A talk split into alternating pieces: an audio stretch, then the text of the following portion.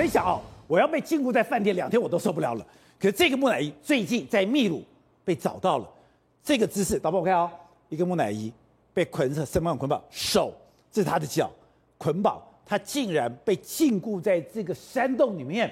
八百年，可是他是那当地那个时代的大人物啊，这是他们的习俗啊，这是习俗。对，因为这个所谓的考古学家在秘鲁这边发现一个这个就是八百年的木乃伊，你看他发现样子就跟图片是一模一样，这不是后置加工的，他等于手脚都被捆绑在一起。然后呢，他的手，你看还被弄这个只是讲八百年，然后手要蒙住眼睛哦，然后呢，你所有手脚都弄那种蜷曲的样子，说这样绳子把你绑住，然后里面他手没有腐烂，脚没有腐烂，对对，因为做过木乃伊的木乃伊的动作，可是状况来了，那时候人家就问说他到底是被受诅咒等等的，可后来发现不对，几几件事情不对，第一件事哦，他被埋葬的地方呢是属于那个时候古城镇的中心。你如果哎，是是这种哦，是那种这种被被诅咒的啊，或是流放的，不太可能在这城市。那应该在偏偏远的地方。在偏远的地方。然后第二件事情是哦，有趣的事情是在他这个墓穴的外面，就是的外墓穴。发现了第一件事情，有驼羊驼的骨头，然后还有一些海洋生物的这个骨头。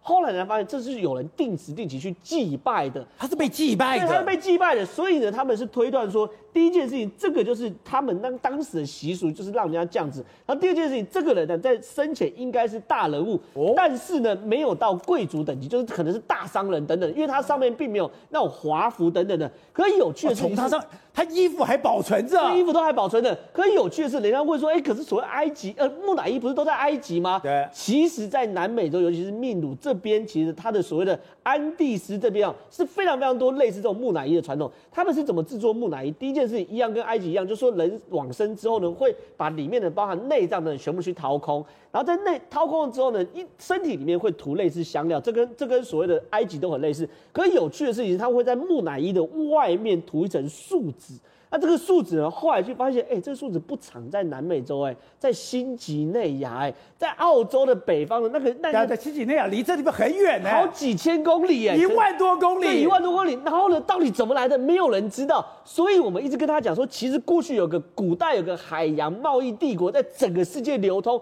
或许是真的。否则第一件事，你你没办法解释为什么在南美洲的木乃伊有这样所谓的这个所谓新几内亚产的树，哎，那树脂大航。航海时代之前，竟然新几内亚的树脂会在秘鲁的秘木乃伊外面。对，所以是非常非常奇怪的东西。这是第一件事。第二件事情是在南美洲，竟然还有那种就是小孩子的木乃伊被发现，然后三个小孩子的木乃伊被发现。这个小孩子木乃伊哦，被人家发现是这样，他在被埋在一个是根本没有人烟的地方，然后这个没有人烟的地方距离有多远呢？大概距离人大概呃一千多公里左右，就人走大概要走好几个月才走得到的地方。然后呢，你你发现这三个小男小男孩有六岁的，有七岁，有小男孩、小女孩哦，他体内竟然有骨科碱的所谓的的的痕迹，骨科碱。所以他们意思是这样，他后来发现说，这些小朋友是从一出生哦，你四肢健全，然后头好壮壮，然后很漂亮，他们就会把你设定为你就是要奉献给神，然后你从小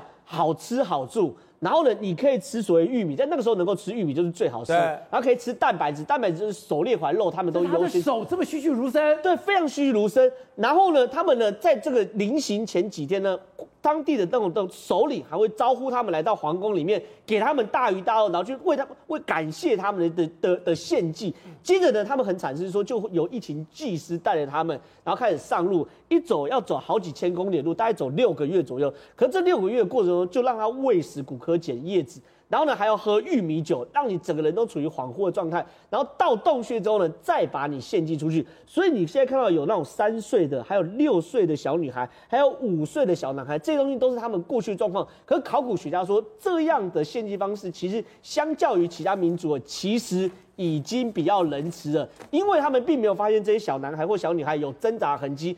动作都是很安详的，好像是慢慢缓慢死亡，所以这件事情确实古老文明跟大家想象都不太一样。好，浩平，我们过去讲当中木乃伊想到都是埃及木乃伊，埃及木乃伊有一套程序是你要把五脏六腑容易腐烂的拿掉，甚至脑浆都要拿掉。对，可是你剩下只剩下一层皮而已。嗯哼。可是没有想到秘鲁的木乃伊，它没有做任何的这种加工，它等于说现在来讲，经过几百年还这样子栩栩如生。刚刚讲的那个小女孩，还有这个人八百年。是。他的手，他的脚还这么清楚，最不可思议的就是这些被禁锢的所谓的木乃伊，他们都用一种特别的绳子，然后把它绑起来，都是绑起来，而且这个绳子呢就是骆马，哦，一种南美洲特有的动物，也特别带来。我想镜头照到可以看到这个绳子，它本身绑起来，而且他们全部是用坐葬的方式，他们的观念全部都坐着，因为小宝宝在妈妈肚子里是坐着出生，是婴儿的婴儿的姿势。而且最奇特的是，像刚才我们讲到说，现在我们可能探讨这些古文明，不能够只把它针对一个地方，而且是把整个拉到整个的太平洋来看的话，你会发现这个地方很像我们现在做的一种，就是国际游轮的跳岛游。你就想象金门、马祖、澎湖，对，我们现在正在做就是游轮的跳岛游，对不对？然后当时呢，我跟我们台湾国际游轮协会理事长林伯忠到这边的时候，他就忽然想到说，哎。这个就很像是什么复活节岛，对，跟加拉巴哥群岛，再跟秘鲁、智利的这边这三个点，它变成一个跳岛文明的各自分工。哦，哎，你知道吗？你看复活节岛巨大的文明石像，然后呢，再来就是呃加拉巴哥群岛非常多的生物，对，这个地方非常多的人文木乃伊。现在你看到画面，就是我爬到这个秘鲁。同样的纳斯卡地区的木乃伊区，你看他们是一个家族一个家族做葬。当我爬下去的时候，你可以看到他们去看那些木乃对每一个，你看今天这个这个这个头，当时他们也准许我，那你还带一个回来？你先看到，然后他的头发都在，特别是你看他绑头发的那些特别的线，尤其你看他旁边。它连鸟类巨大的、奇特的这种鸟类的爪子都可以做成木乃伊，所以你看到到现场，你带的那个是真的鸟，真的鸟。然后你看一个家族一个家族旁边有很多的祭品，像刚才我们听到，它有很多的贡品会放在那个地方。而且你刚才讲这非常奇的是，它为什么可以千年不朽？是对，它外面有一层涂料。这层涂料是隔了一点一万公里外面的新几内亚来的，那你就同样，我们马上把画面跨越一万一千公里来到新几内亚，我带来同样新几内亚做木乃伊的画面，我们的影片看着我去怎么样看，这就是一模一样做葬的方式，你有没有看到？食人族在当地，他们功勋彪炳的祖先就做成木乃伊，用着一样的树脂，用着一样的方式，而且他们的内脏不必取出来，全部保存他原来生活活着时候的状态。你可以看到，他们男生是戴着 Cotteca 的那一个护瓜，但是他的这个祖先已经千百年了。都不会腐烂掉，对，它完全不用防腐，不必像埃及包亚麻布，也不必取出内脏。可你看到，同样共同的是，这距离这么远的两个地方，居然它横隔整个太平洋。你有没有发现，横跨整个太平洋，中间有波利尼西亚，中间有密克罗尼西亚，这边美拉尼西亚，然后这边是我们台湾。那你可以看到，这么长远的地方，他们用的同样树脂，同样做葬的方式，同样的保存他们的祖先，甚至。这些是代表的一种祭祀跟崇高的地位，然后最奇特的是，他们身上的这种编织各种的这个线，完全是用一样的一种材质，这就是让我们啧啧称奇的地方。你说在新几内亚用的就是这种树的树脂，对，他怎么知道新几内亚的这种树脂有很好的防腐效果嘞？而且最有趣的是，这种知识可能我们连我们读什么《黄帝内经》《本草纲目》都没有任何历史。实物的记载，可是他们怎么可以口传心授？甚至是不是有一个刚才讲到的巨大的贸易团队，他能够在当中游走？而且当中还要提一个，所有在这边，包括了新几内亚，包括了现在正在动乱的所罗门，在一直到秘鲁这边到南美亚马逊，共同用的树皮衣的树皮是来自一种构木。建构的构，啊、构造的构这个字，构木。但你知道，所有现在研究我们叫做生物民族学，发现这种构木原产自我们台湾。哦，构木在台湾，是不是吓到了？对不对？吓到了。我到难怪讲说台湾是南亚语族的词，对对，所以南岛语族的两亿人口的发源地，甚至还不止南岛哦，包括了南美洲。我所有带回来的树皮衣，它的那个是台湾出去的，对。包括你到所罗门，你就问他，他说这来自台湾，This come from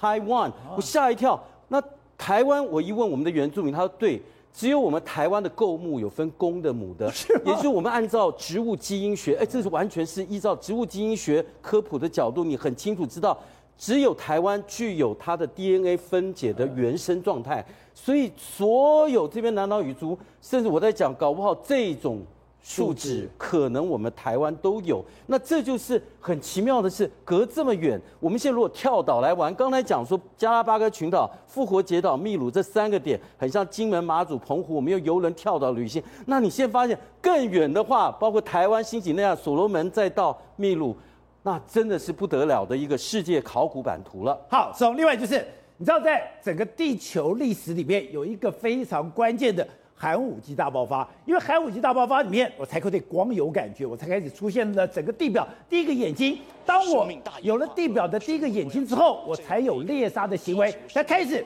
出现了界门纲目科属种的各种的样貌。结果没有想到，这种寒武纪是被慢慢的推断的。没错，居然在中国云南有一个澄江化石地，对，它居然留下了。寒武纪大爆发的最完整化石。你讲到这个寒武纪大爆发的时候，事实上就是在寒武纪那个时候，突然生物界它。大好像这个喷发一样，很多动物门都这样出现。哦，那所以呢，事实上在这个澄江这个化石地这个地方，他要找到，因为他过去曾经是个海床，那结果没想到这个这个墙呢就留下来，留下来完整的这个化石就保留下来，保留下来有非常多种。你看这么多的这个属于寒武纪大爆发当时的，他这里面就找到二十个门类，那二十个门类，那尤其是他这边找到一个昆昆明语，昆明语来说是人目前为止找到最早的有脊椎的这个动物，所以有可能是说各种生物在那个时候就大爆发冒出来了，没错，突然之间冒出来。那除所以呢，这个可以证明说，有一个推断是说，人类是从鱼有脊椎的鱼这样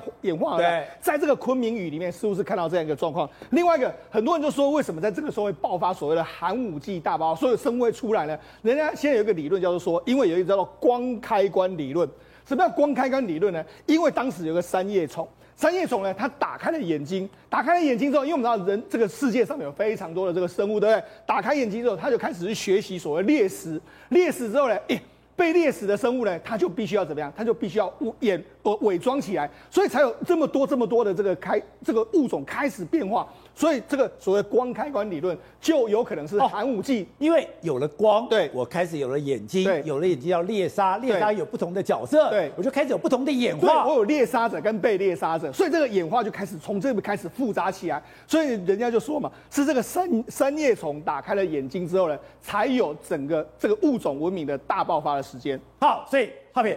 你今天帮我们带来了寒武纪的这些东西，这是什么？好，昆凌鱼驾到。那是昆明鱼，就是类似昆凌鱼，你可以看到跟我们现在的鱼类不太一样。但你仔细看一看哦，我们现在仔细看到它身上的这个纹理，哦，那么这也是所谓的最早的。我我以为它只有两三公分这么大。你来看哦，这是